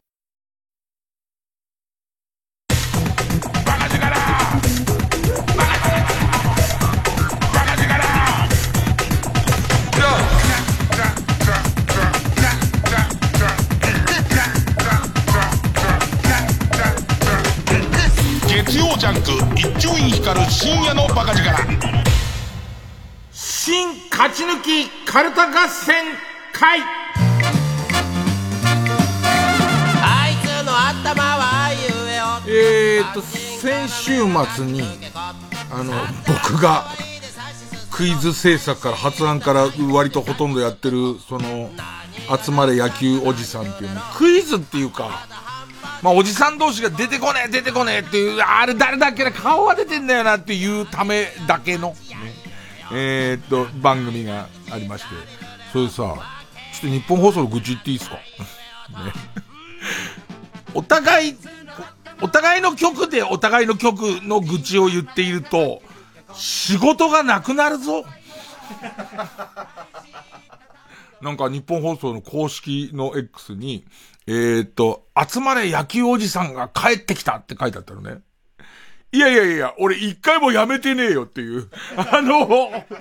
日本放送の、日本放送の復帰初レギュラーが、初レギュラーっていうことで集まれ野球おじさんっていうのを始めたんですけど、これが、えっ、ー、と、日本放送のショーアップナイターが、えー、ない。どのカードもたまたまお休みな上に、月曜日じゃないっていう、な、なんつうの、惑星直列みたいな日だけしか時間がもらえないから、えー、去年からレギュラー番組として始まったんだけど、多分3回しかやってないんだよね。前回が去年の8月っていう。で、だけど、やめてないから。行ってねえから。ずーっと、あの、お呼びがかかるのを待って、えー、体育座りで、あの、スタジオの倉、倉庫に入ってましたから、それを帰ってきたらおかしいだろう、つって、ね、やったんだけど、まあ、その、えー、さまぁ~ずの三村さんがジャイアンツファン代表で、まあ、大木くんもジャイアンツファン代表で、あとは、アンガールズの、田中くんを誘ったら、田中くんがちょっと忙しくて、したらマネージャーが、いや、野球の知識だったら、山根の方が、つって薦めてくれて山根くん来たりとか、まあ、えっ、と、みんなでやってたんだけど、中日ファン代表でつぶやきがいて、で、今回2時間あったから、その野球の予想もいっぱいやろうって言って、今年こうなるといいなみたいな話もしようって言うんだけど、あれって思った自分もすごい反省するんだけどさ、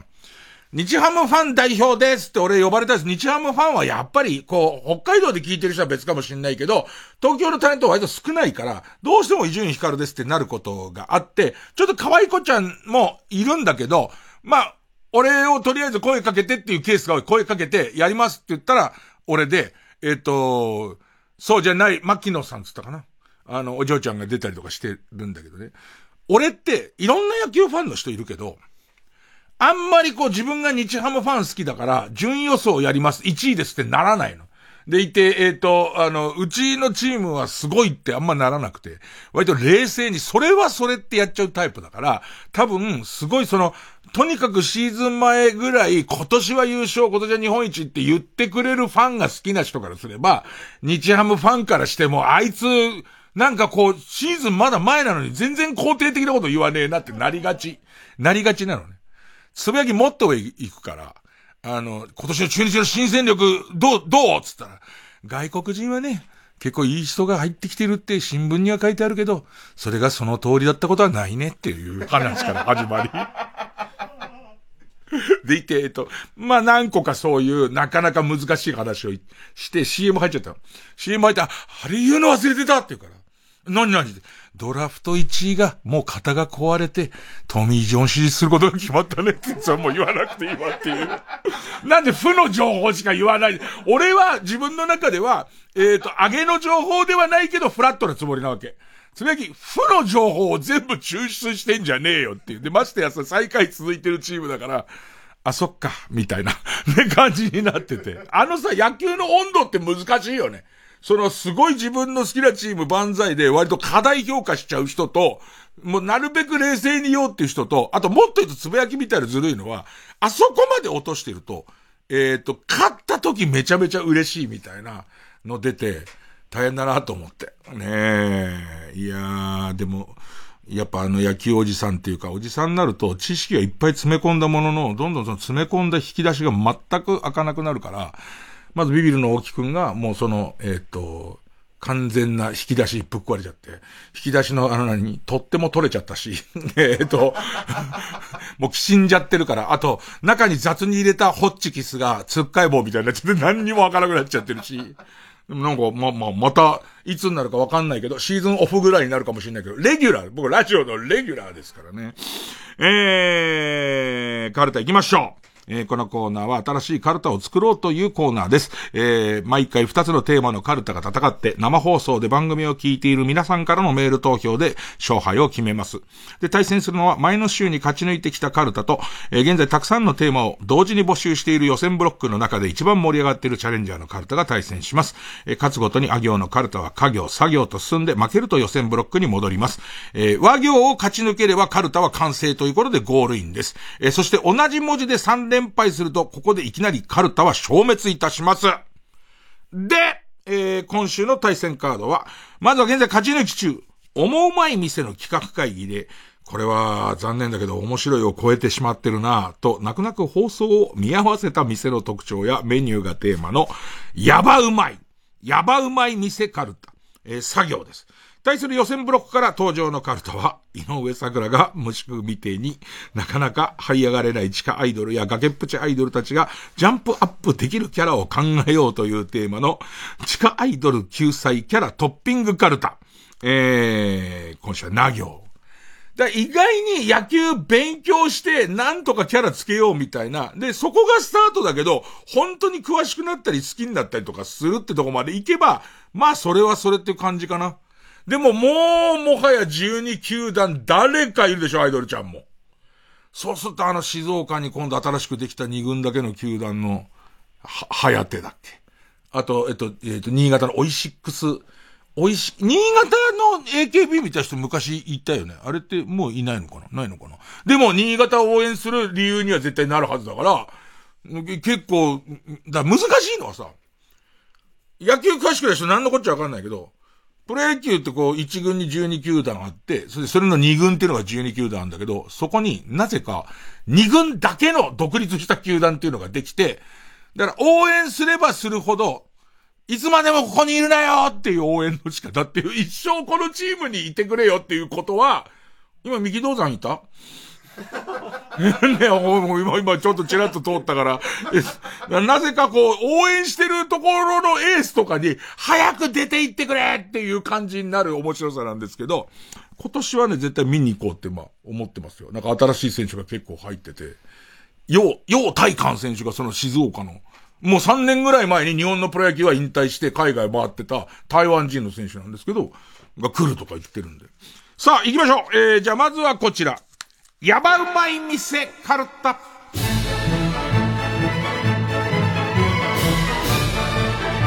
えー、ペンネーム北あかりの目覚め。やばうまい店カルタさ。刺身のことを大将が死んだ魚と呼んでいるっていう。お、これ、そのケース、目の前なんだよ、その死んだ魚。死んだ魚なんだろう。あれをね、バラバラに、俺バラバラにしてるから。っていう。死亡推定時刻がね、最近だよなんつって。新鮮だよって言わないからね。えー、うんペンネーム、マイペース。さ、催眠術で何でも美味しく感じさせる。これはさ、アウトなのセーフこういう雰囲気のお店で食べるとより美味しくなりますよね。なんていうのは別になんてことはないですよね。こういうインテリアやお皿の感じがちゃんと凝ってるから、より美味しく食べられますっていうのが OK だったら、本当はあんまり美味しくないんですよっていう。ただね、始まる前に催眠術をかけてもらいますから、大体うまいですはアウトなのかな。ね、ペンネームスズムシ食べた。サンチュに包んで謎の錠剤を常連客に渡しているっていう。はい元気が出るサンチュつってね。で、横で見てると、な、なんだよ元気が出るサンチュって思うんだけど、何か粒入ってる、何か粒入ってるし、あのお客胸ポケに入れてる直っていう。ペンネーム、宮丸。さ、サラリーマン金太郎が1巻から50巻まで全巻置いてあるが、後になってから、サラリーマン金太郎は30巻までしかないことに気づく。オリジナル？オリジナルのなんとか、また言っちゃうね、俺は。だって絶対見た感じは完璧にサラリーマン金太郎なわけでしょ。そう、30巻もご飯美味しくなくても行っちゃうよね。あの後何編に続いてるのかっていう。やばうまい店。えー、ペンネームイエロー軍曹。さあ、最後尾で並んでいても、万札を店主にちらつかせれば、優先的に店の中に入ることができる。もう、うちは、とにかくお金を払ってくれるお客さんが、一番いいお客さんなんで、つってもう、店主の方針として、一万きついけど、一人前に行くのに、えっと、2000円って言われたら、自分20人ぐらい待ってるとして、2000円だともう4万はいけないか、4万いけないけど、このブロックまではとか、あとラスト3人ぐらいはみたいのは、ブルジョワジー、ブルジョワジーとして出していくみたいな。まあ、評判は悪くなるだろうけどね、相当評判は悪くだ、な、悪くなるだろうけど、もう最初からそういうもんなんですよっていうことになったら、会員の人は早く入れますよとあんま変わんないから、ただ、相当上手くないと、超怒られるよね。でもお金持ちの人たちがさ、バンバンそれを言ってくれるおかげでさ、安いっていうのはどうなの？本来は値上げしなきゃなんないんだけど、ちょっとこう、ホリエモン的な人が5万払って同じもん食ってくれてるおかげで、結構こうやっていけるみたいな。割り切れるかどうかだなうん。俺でも、ちょっとでも美味しく食べたいってなっちゃうから、お金はありますよ。ね、なんでそれやらしいこと言うんだ。だけど、並ばん、な、並んじゃうかも、逆に。だってやっぱりさ、2万で食べられたのと、1000円で食べられたらやっぱ全然違うよね、やっぱりね。さあ、続いて。BJ サトルさ。3000円で焼肉食べ放題だが、お通しで出されるでっかいあんバターコッペパンを完食してからじゃないと肉を注文できない。お寿司屋のさんの食べ放題あるよね。お寿司屋お寿司屋さんの食べ放題に、なんか最初にこう一般的なセットみたいなやつを全部食べてからじゃないと、えっ、ー、と、ウニトロウニトロいけませんみたいな。で、それが結構な量あるとことか、あるよね。えー、ペンネームチェリマツ、さ、サマーズがロケに来たことあると語る店の親父が二人との記念写真を見せてくれたが、どう見てもサマーズじゃない。三村さんっぽい人に至っては全身入れ墨が入ってる。よく押せたな、そいつもサマーズで。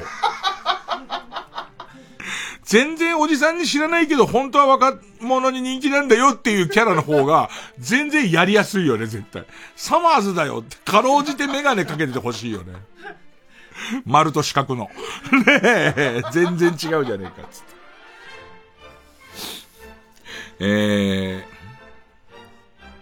ペンネームたまず、さ、さも大勢の従業員がいるかのように、ワンオペのワンオペの店主がいろんな声色でいらっしゃいませと叫んでいる。青いラッコ、し、食事のメニュー表で、それぞれの頭の文字を最初から順番に読むと、早く僕を捕まえて、また客が犠牲と読める。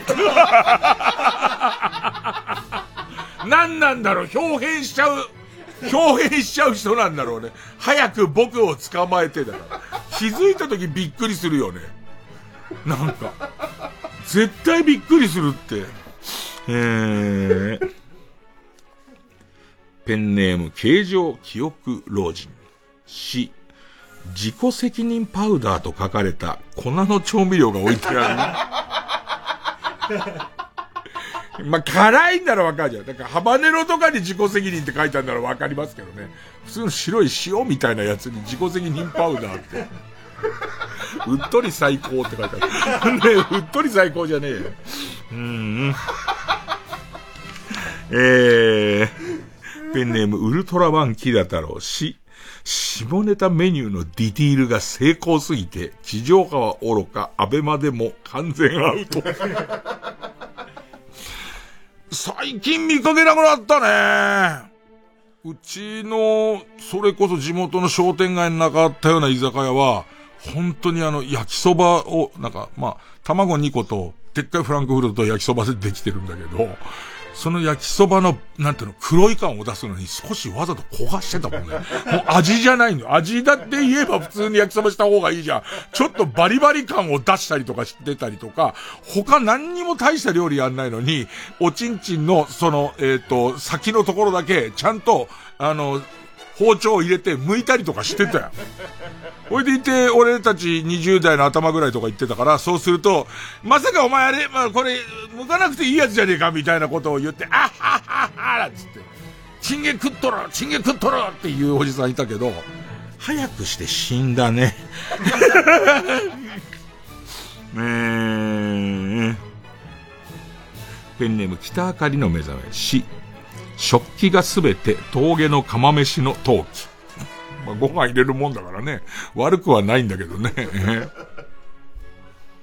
えー、ペンネーム BJ サトル氏。食材をさばく前にシェフがサバイバルナイフをゆっくり下で舐めている。怖えのと汚えじゃん。なんでお前今から刺身作るのによ、ペローじゃねえんだよ。ペローってやったからわかんないけど、引いてんのは、その、なんていうの、あなたの演技の演技力と殺意じゃないんだってっていう。ね。もしくはそれ度胸でもないんだって。汚ねえじゃんっていう。すげえ汚ねえじゃんっていう。うん。ペンネームマイペース。えー、し、シラスの目が全部俺を見ている。これはさ、店じゃないよね。やばいのは。やばいのは店ではないよね。おしらすが全部俺の方見てるぞ、お前やべえ店だなや、やべえ店だな。いやいや、お前、やべえ店じゃない。普通のしらすなんだよ。うん。ペンネームランニング大好き。す、すごじゅうをお酒で割ったすごじゅう割というドリンク。やっていいのかどうか知んないけど、なんかありそうだよな。それなりのやつ。レッドブルとか割ってそうじゃん。でもすごじゅう割とそんなに変わらないもんね。持ってくるときに SJ の感じで持ってきてくれるんでしょ ?SJ! SJ! っつって。ね。なみなみ入ってたら3割ぐらいなくなってはいるけどね。ねうん。でもなんか、すごじゅう割割あるお店と、あのー、映せないぐらい成功なエロメニューがある店一緒っぽいよね。エロメニューって、検索すれば出てくるかな？なんか、ちょっと次、次の俺の旅のテーマにしようかな。美味しい美味しくないじゃなくて、エロメニューをとにかく食べに行くっていう、オムライス、オムライスなんだけど、こう、うまく開いた感じが、ああで、ちょっとあんこが入ってるやつとか、ありそうだよな。ねありそうだよな。これ、今ぐらいの流れから口に出しても俺首 これをちゃんと、あの、何、あの、メニュー名につなげちゃった場合は、おむ、もう、ね、レギュラーがあるだけありがたいと思うよ。ね。言って面白いわけでもないのにさ、そんなのやんなくていいよ。さあ、続いて。えー、うん。ペンネーム、生地に間でシーマ。す。ふーふーふーふーもうすいませんから、も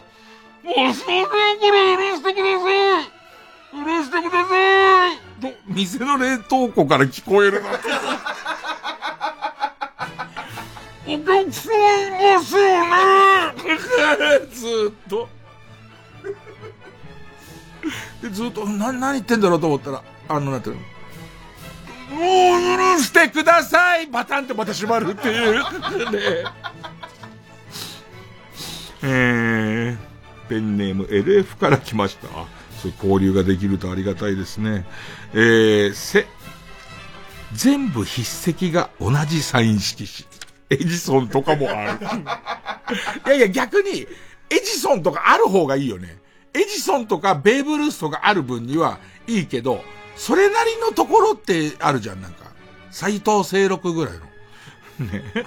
ラッシャー板前、斎藤清六あたりの全く同じ筆跡のサインがある方が、こいつやばいっていう感じするよね。えー、せ、床屋火山。セルフサービスと書かれた一角に、釣り上げられたまんまのマグロと、マグロ用の包丁が置いてある。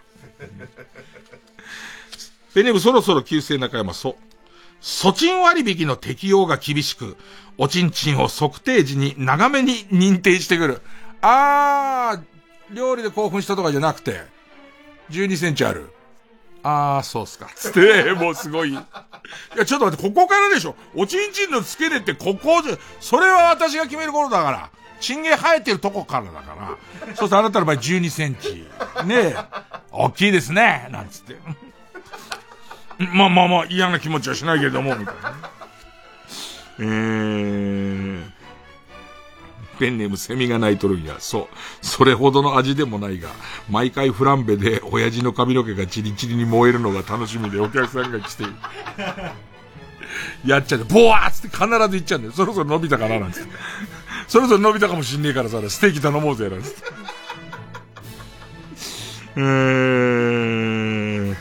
ペンネームセミが鳴いとるんや。そう、臓器を売ってでも食いに来る奴がいる。しかもそんなに美味しくないのに。いやー、嫌な店揃いでしたね。えー、相当嫌でしたね。俺一番嫌だったの、意外にあれ嫌だな。食材をさばく前にシェフが触らないもんペロって、舐めるっていう。でさ、もうさ、なんつうのかな。その、危ないからって止められてるんだと思ってるっていう。ね。あともしくは、あの人、三国連太郎の息子なんつったっけ？えー、佐藤、佐藤孝一。佐藤孝一の真似が今受けてるって思ってんだけど、違うんだよ。汚ねえから。汚、それで、それで切るじゃん。汚ねえじゃんっていうところ。そのなんていうのかな。うん、意思の疎通のできてない感じですよね。さあ行きましょう。続いてはこちら。地下アイドル9歳、キャラトッピングカルタ。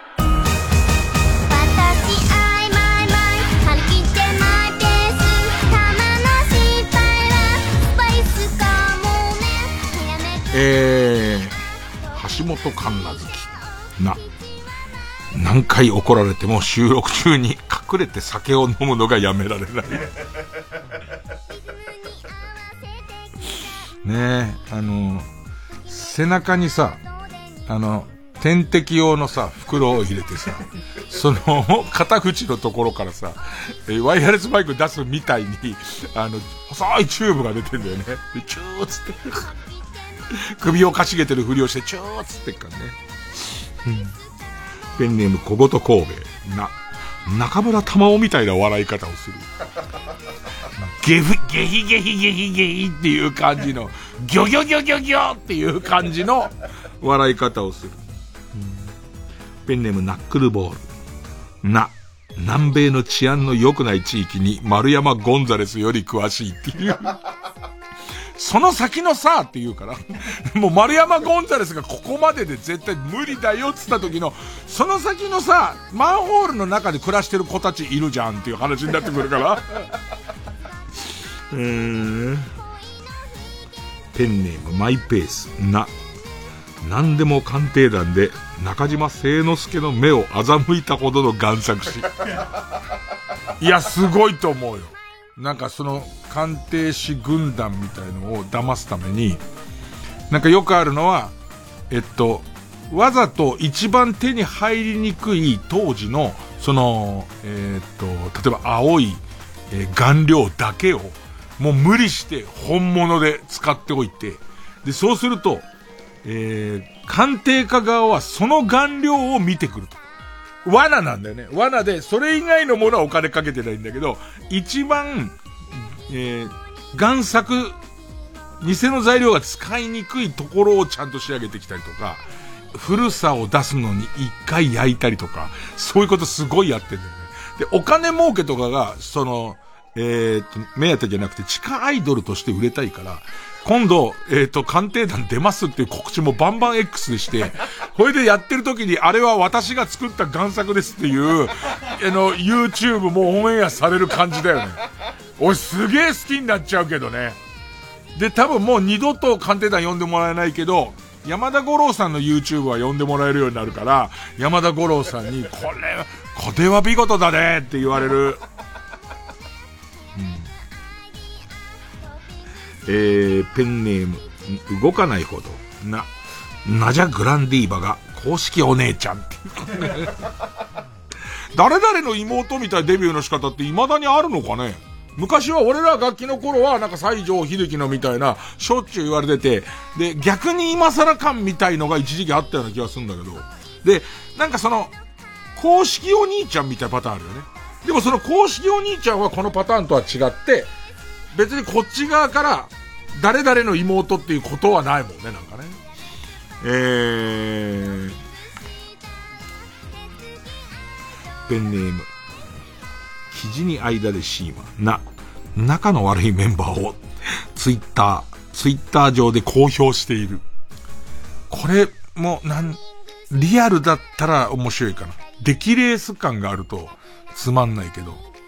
すげえいやらしい喧嘩をずーっとしてるの。5人組ぐらいの端端のメンバー2人が、ずーっとこうライブ終わりとかで、あいつって、で、あいつ呼ばわりの感じとか、誰かさん、誰かさん呼ばわりの感じで、ずーっとやってたら、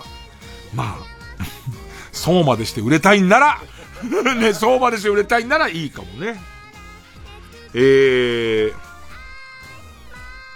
ただ今日を生きる。な。南電関電のフランチャイズの権利を持っている。なんでその、潰しが効くようにしてる感じ。ペンネームランニング大好きに、尿圧がケルヒャーより強い。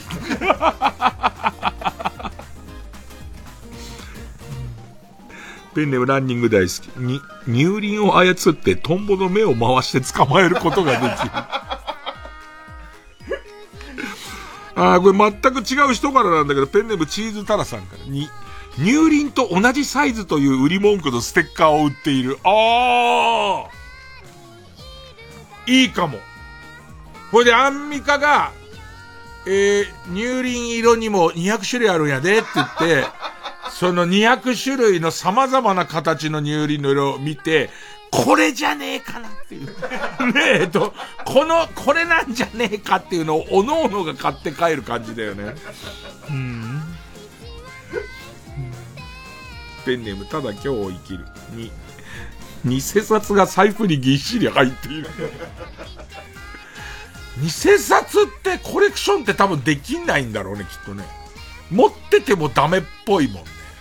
でもすげえ偽札持っててさ、こことここがこういう感じなんですよみたいな全部言えたら、それはまたすごいけどね。えー、前さ、それこそ、日曜日の秘密基地ってラジオやってた時に、えっ、と、浅草かなんかの、えー、偽札をこう、暴くセンサーとか装置を作ってる、な、なんこう入れてザーってやると偽札だけ弾かれる装置を作ってる、その時で結構なおじいさんだったよゲスト来て、すげえなと思ったのが、マフィアとかに狙われて、うちの偽札を本物って判断するようにしろと。で、それをやって組めば、で、巨額を提示されるんだけど、それだけはできねえみたいな。で、あとやっぱり、偽札を手に入れないと、その偽札チェッカーが作れないから、結構ゴンザレスなとこ行っては、それを手に入れてくるみたいな、すごいらしい。だから家族とかも、こう命の危険が及ぶような。で、その人が言うと、その人が、その指先一本で変えられちゃうわけですよ。偽か、その、正か誤かの、なんとの判定が。すごいなと思った。えー、ペンネーム三白眼のスクミズアームカバーに、乳輪層という島田周平が新たに考えた乳輪で運勢がわかる的なやつで、ジャンヌ・ダルクと全く同じ、戦う乳輪だと言われたことがある。あー、島田周平マスコ、エロ絡めてくるとでかいね、またね。うん、戦う乳輪ってなんだよ。ペンネームマイペース、ぬ。抜いてると、筒にした右手を上下させながらフランクに聞いてくる。抜いてる？やってるっていう感じ。抜いてるっつって。ホルモン出してる？っつって。えー、ペンネーム。背中にはいつも幸せのポップコーン。ぬ、ぬいぐるみの大きなタコを使って春画の再現ができる。北斎漫画の。えー、ミスちゃんね。ねるねるねるねの CM のおばあさんが祖母。直径、直径の、直径初代のねるねるねるね、ねるねるねるねのあいつ。あいつが直径だから。えー、スズムシ食べた。ね。年金を滞納しているファン、ファンに、チケットやらグッズやら買う前に、払うもん払ってから来なもう叱り、叱り飛ばしてくる。ラスト、間二郎の、能面を常につけている。あー。もうでも、相当綺麗だ。冒険なのは、地下アイドルでいろいろこう、そのランク差がある中で、一番可愛い子につけるの勇気いるじゃん。でも一番効果的なのは、一番みんなが可愛いっていう子が、ずっと能面で、本当のアクシデントで取れるとか、それこそ、そのスクープされる以外出さないって方法だったら、だってさ、絶対みんなあんまり可愛くないと思ってるよね、きっとここまで飛び道具やるとはっていう。賭けだな。人の人生で賭け。さあ、えー、ということで、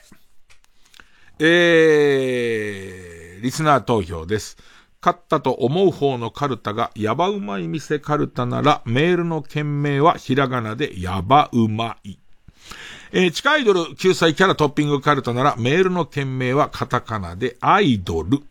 で、えー、メールの本文に住所、氏名、年齢、電話番号を書いて、これからかかる曲の間に送ってください。投票は1人1回のみです。抽選で3名様にバカ力カードをプレゼントします。えー、メールアドレス、いつもの baka.tbs.co.jp baka.tbs.co.jp です。えー、曲は小山田総平でマジカルダンサー。受付開始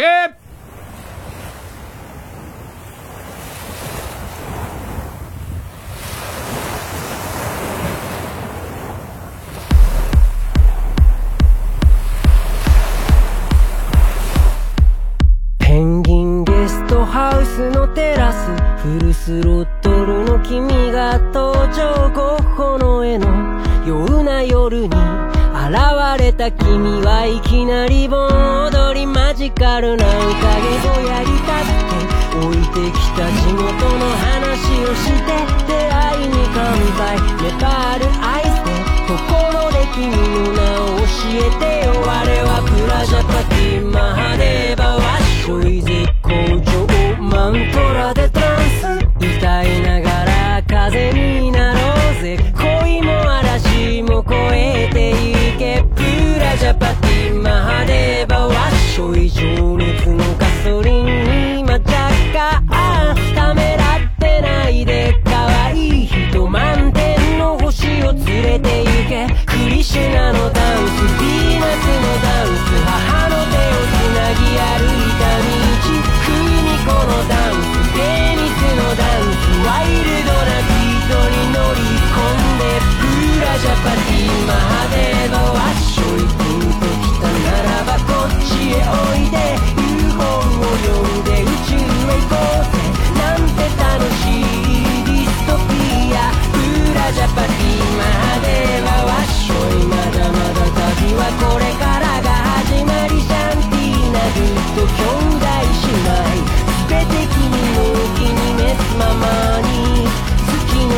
光の下でふわり舞い上がる。プラジャパティマハデーバワッショイ絶好調マントラでトランス。歌いながら風になろうぜ。恋も嵐も越えてゆけ。プラジャパティマハデーバワッショイ情熱のガソリンに。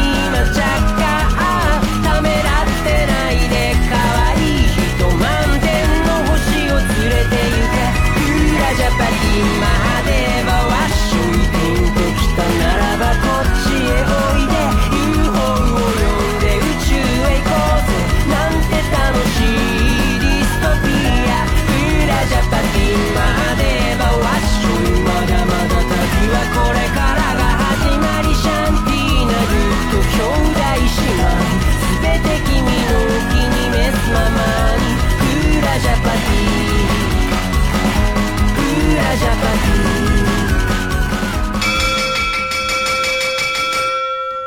さあ、投票受付はここまでです。えー結果、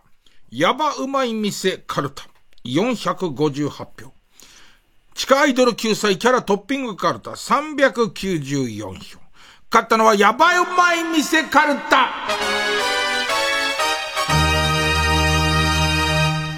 地下アイドルも結構好きでしたけどね。ヤバうまい店相変わらず強いですね。えー、ということで、えー、買ったヤバうまい店は他行に進みます。負けた地下アイドル救済キャラトッピングカルタは予選ブロックに戻り引き続きな行の募集になります。さあ、来週のチャレンジャー、挑戦者はこちら。大人の大ピンチ図鑑カルタ。さあ、えー、大人気絵本大ピンチ図鑑の大人版です。えー自分があの日出会ったピンチを良い子のちびっ子に伝えておこうというテーマのカルタです。えー、まあ、本家の絵本は自転車がドミノ倒しになっちゃったよとか、ガムを飲んだよとかね。こんなのは逆に、こう、まあ、どうとでもなるってのは後でわかることですけど、大人になるともっとやべえやつがありますんで、えっと、それに対する対処法をちゃんと覚えておきましょう。デビュー戦かなえー、例題でこれ、えー、ペンネーム、あらかじめ語られるローマ人。え、これ、俺でもなんかこう、ピタッと合っちゃったんだよな。喘ぎ声がヤギみたいで、チンチンが萎えてしまったっていう。AV 女優さんでいるよね。今、猛烈絶頂でいるっていうことを表現するために、編み出した、あーみたいののやつが、ちょっとやりすぎで、その人はもう得意技なんだろうけど、やりすぎでヤギ、俺もう特定の今女優さん浮かんでるけど、ちょっと俺その、あの、めーみたいなのが始まると、めーしちゃってるもんなっていう、あの感じ、あのビブラートあんまなんだよな、俺な。えー、まあこの方がその人のことを言ってるかどうかわかんないんですけど、勝手にあの、あるあるってなっちゃったんですよね。えー、そうですね、えー、えペンネーム犬は地味編。大人の大ピンチ図鑑カルタ。あ、あるあるネタのつもりで特殊な声劇を披露してしまったようだっていう。ほら、それからさ、なんつって、ね。尿道にさ、って、えー入るけど戻らない、あの、えー杉杉のあの枝みたいの入れるじゃん、なんつって。えつって。大ピンチなんてねなんつって。そんなの入れるわけないじゃない、痛いから。なんつって。え ーということで、えー次回の対戦は、やばうまい店カルタ一気に他行まで来ています。対するは大人の大ピンチ図鑑カルタあ行です。えーご投稿をぜひよろしくお願いします。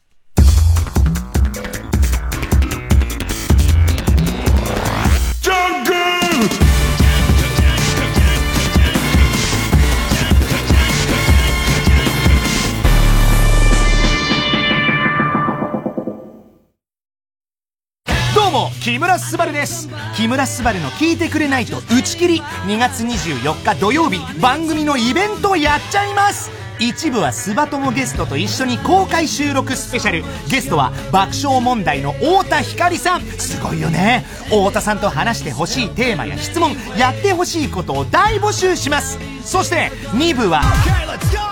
スバ友アーティストと一緒にフェスやっちゃいます僕に歌ってほしい曲も募集しますんでどしどしお寄せください。詳しくは TBS ラジオのイベントページをチェック。うん何歌おっかな。みんなのリクエストお待ちしております。山里亮太です。私が一人で喋り尽くすトークライブ山里亮太の140全国公演開催中。3月9日土曜日は今回が初開催となります。栃木でお話しさせていただきます。詳しくは TBS ラジオイベント情報をご覧ください。ここでクラゲのリクエストをお聞きください。笑われ続ける密閉感。慣れすぎた敗者の隠蔽か。あと少し待とう静止私は最低の革命児。教えて何が足りないか。そんな悪細胞が足りないか鏡にも映せない自分を刈り取ってみる。Request, request 本当の声よ Request, request 強き心よ。呼び覚ませる飛び込め一元一部。鏡よ鏡よ。お前は真実か。私私。絶望の淵を彩る弱さ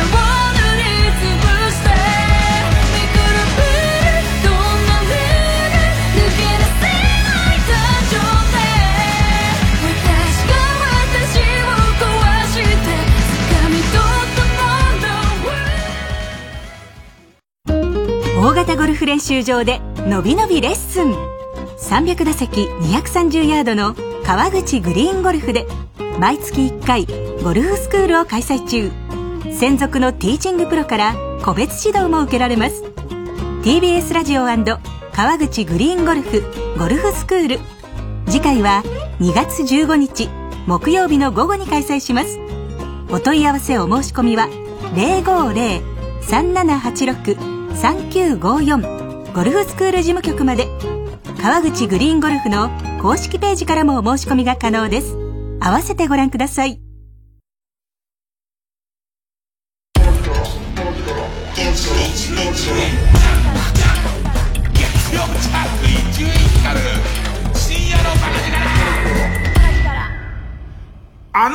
こう聞こえたらもうおしまいコーナー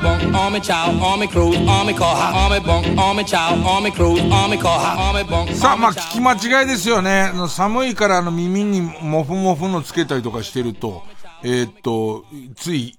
変な風に聞こえちゃったりすると思うんですけど、えーこんな聞き間違い、聞き違いをしましたというコーナーです。えーっと、ペンネームウルトラマンキダ太郎。元歌、中森明菜でスローモーションのこの部分。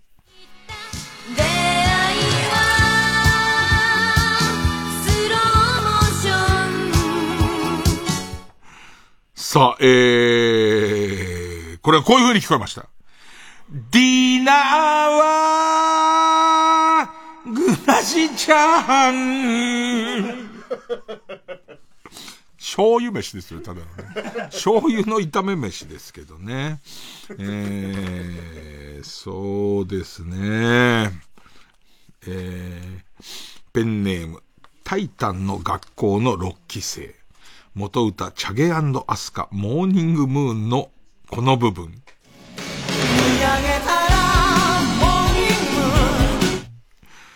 これ、こういう風に聞こえました？二豆食う人分。どんなだよ。どういう、だからさ、聞き間違い、人間の脳には修正能力があるからさ、鼓膜はそういう風に揺れたとしても、そんな歌は歌わないっていうことがわかるはずなんですよ。二豆食う五人分ですからね、モーニングムーンと五人分は、相当いい聞き間違いですね。さあ、じゃあ続いていきましょうかね。ペンネーム。ウルトラマンキダ太郎。元歌、高橋陽子。魂のルフランのこの部分です。魂のルフラン結構難しいな、この歌。魂のルフラン。こう聞こえた。和光市の夢案。だからそんな歌はねえんだよ。その和光市に夢案があるかどうかは知らないけど、そんな歌はないんだよ。えー、どうして、ど、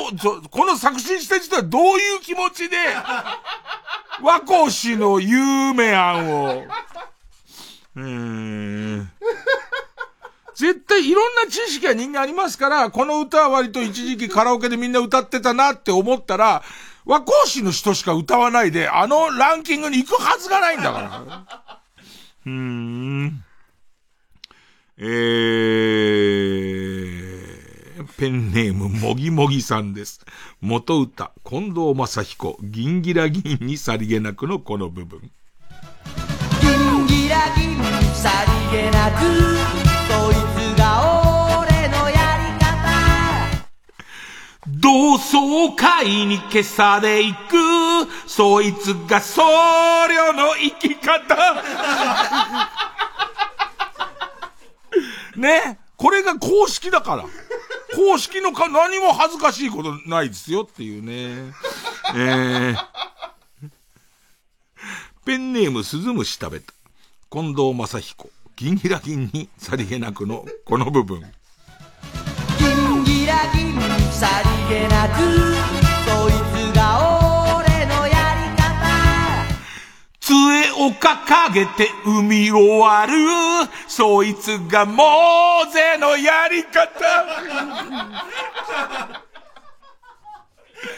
トン、ガバーモーセ様のやり方だつって。うーん。すげえなやっぱ大したもんだな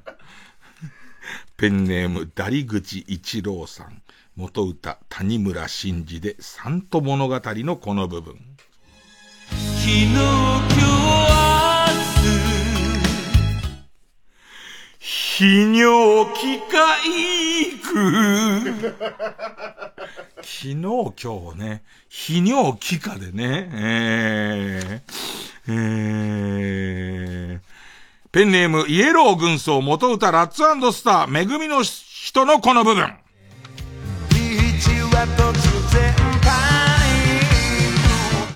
こういう風に聞こえたみたい。まあ、パニックなんでしょうね、その人的にはね。そこで聞き間違えちゃったのかな。近所の天屋がなくなる。なくなっちゃうよ、あの天屋ええー、次に近い天屋どこ？っていうね。ええー、聞き間違えちゃったならしょうがないんで、どういう風に聞き間違えたか書いて送ってください。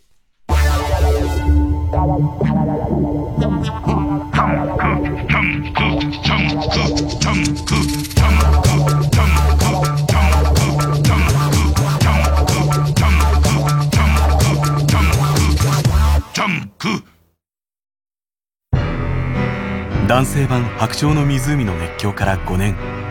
全英を虜にしたダンス界の奇才マシュー・ボーンの野心作ついに日本初上演。TBS ラジオ公演マシュー・ボーンの「ロミオとジュリエット」舞台は近未来の強制施設禁じられた愛が燃え上がる。最も残酷で痛ましくそして最もセクシーな「ロミオとジュリエット」4月10日から21日まで東急シアターオーブで開催。チケット好評販売中。詳しくは TBS オンラインチケットのウェブサイトをご覧ください。ラジコもポッドキャストも TBS ラジオ。マイナビラフターナイトでは毎週5組の芸人のネタをオンエア。YouTube の再生回数リスナー投票などを集計して月間チャンピオンが決まります。ぜひ番組や YouTube を聞いて面白かった一組に投票してください。詳しくはマイナビラフターナイトの公式サイトまで。TBS ラジオジャンク。この時間は小学館マルハニチロ他各社の提供でお送りしました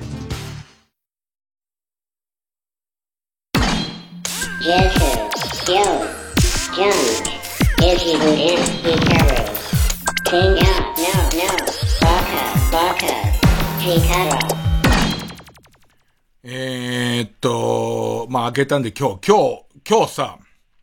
えー、っと、河本ひろとさんと、まあ会ってラジオやんだけど、先週のさ、河本ひろとのオールナイトニッポンをさ、聞いててさ、なんてすごいラジオなんだろうっていう、もう、かなりマニアックな、ヒロトさんが、えっ、と、自分が影響を受けたっていうレコードを家から持ってきてかけると。で、一応一人じゃ話が持たないからってヒロさん言って、えっ、と、あの、サンボマスターの山口くんを前に置いて、で、山口くんも恐縮してんだけどさ、なんか、俺全然そのかかってるロックンロールも洋楽もわかんない。古くてマニアックでわかんないんだけど、その、ヒロさんが自分はこれが好きだっていう、すごい好きで楽しいんだよ。みんなわかんないかもしんないけど、これであってこうなんだよみたいな話をただただしてはレコードかけてってやってんだけど、なんかね、ああいうラジオは多分できない体なんだと思う。でいて、何より、ヒロトさんが、え、っと、この曲で一緒にこうゲスト来てくれたりと、この番組も聞いてくれたりする時があるってなって、まあめちゃめちゃ嬉しいし、とにかくヒロトさんからいろんなこと聞き出せるのは、えっ、と、俺なんだっていう見栄みたいなものがあって、気がついたら、あんなに饒舌な人なんだと思って。自分の好きなものに対して、あんなに饒舌な人を、俺はなんか、えっと、より喋ってほしい、喋ってもらおうってすることで、まあ、ある意味邪魔をしてるっちゃ邪魔をしてるんじゃないかみたいなのも思っちゃうぐらい。なんかあんなにこう、ラジオってこういうことだよねって、ましてオールナイトニッポンだったから、あの、まあ、真夜中ではないものの、なんかね、わかんないかもしれないけど、俺のこれが好きなものなんだっていうことの楽しさに満ちていて、なんかすごいちょっとあのね、がく、愕然と、愕然としました。